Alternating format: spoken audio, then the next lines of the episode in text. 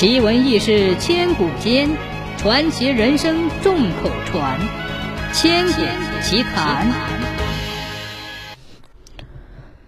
长白山深处有个叫刘家铺子的小村子，村子里有个叫刘二的年轻人，人很机灵，性格也随和，可就是时运不济。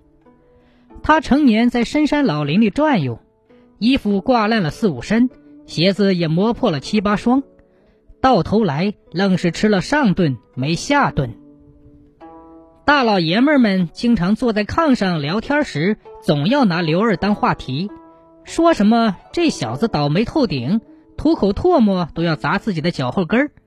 刘二也觉得邪乎，爹娘在世的时候也没做过啥缺德事儿，这命咋就跟自己较上劲了呢？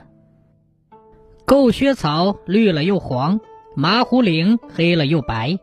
辞灶这一天，鞭炮一响，家家户户就忙着屠鸡杀鸭、杀猪宰羊，把上好的尖儿干干净净的拾到出来，留着供奉山神用。因为老八辈儿就有话说：这赶山的一年到头，满山满岭、风里雨里的转悠，全靠山神爷照应。所以祭祀这事儿上，刘家铺子的男女老少，谁都不敢来半点含糊。生怕山神爷吃了不高兴，让自己全家步刘二的后尘。腊月三十那一天，刘二先去左邻家瞧了瞧，桌上摆的是鸡鸭鱼肉；再去右舍家瞅了瞅，桌子上摆满了山珍海味。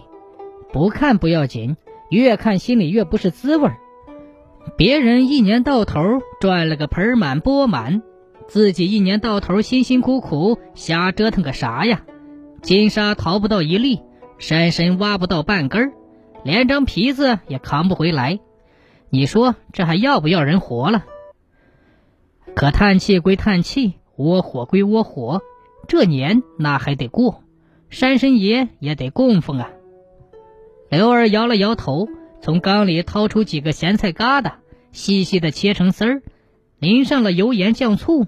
又炒了几盘山野小菜，烫了一壶自家酿的老酒，完了之后烧上三炷香，烧了几百纸钱，凑凑合合的算是把年过了。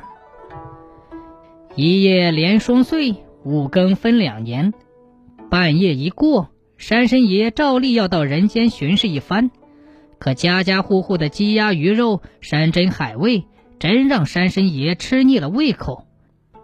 他三转悠两转悠，就进了刘二家。一瞅桌上的贡品，呵，有特色。再尝一口，哎呀，连汗毛都觉得清爽。几筷子下去，盘子就见了底。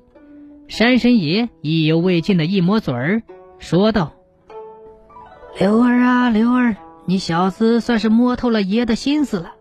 得，今年你就等着发财吧。”这一年，刘二可算是发了大财。别人能淘登三五粒金沙，就高兴的不得了。刘二却是一把一把的捞出来。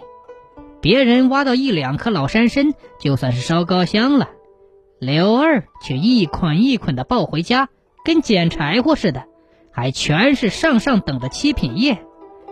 几个心眼活的后生进山时，悄悄地跟在刘二后面，打算捡个仨瓜俩枣的。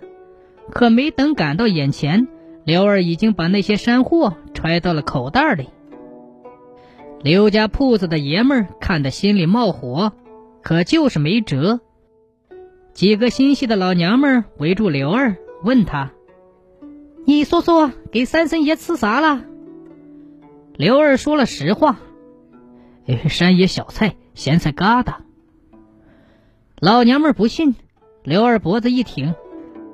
谁蒙人，谁蒙人就让谁出门碰上黑瞎子。说者无心，听者有意。几个老娘们儿暗暗的把刘二的话记在了心里，当成了圣旨。北风吹，雪花飘，雪花飘飘，来年到。这一年除夕，刘家铺子的老老少少跟商量好了似的，一窝蜂的往供桌上整山野小菜、咸菜疙瘩。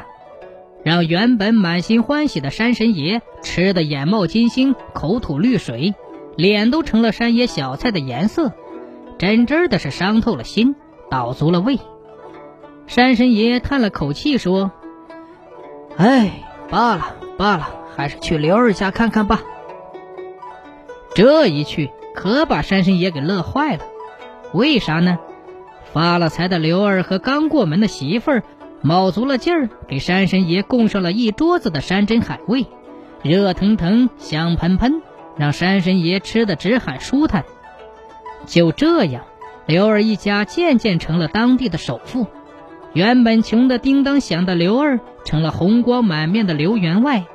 那大院收拾的比县太爷的衙门都气派。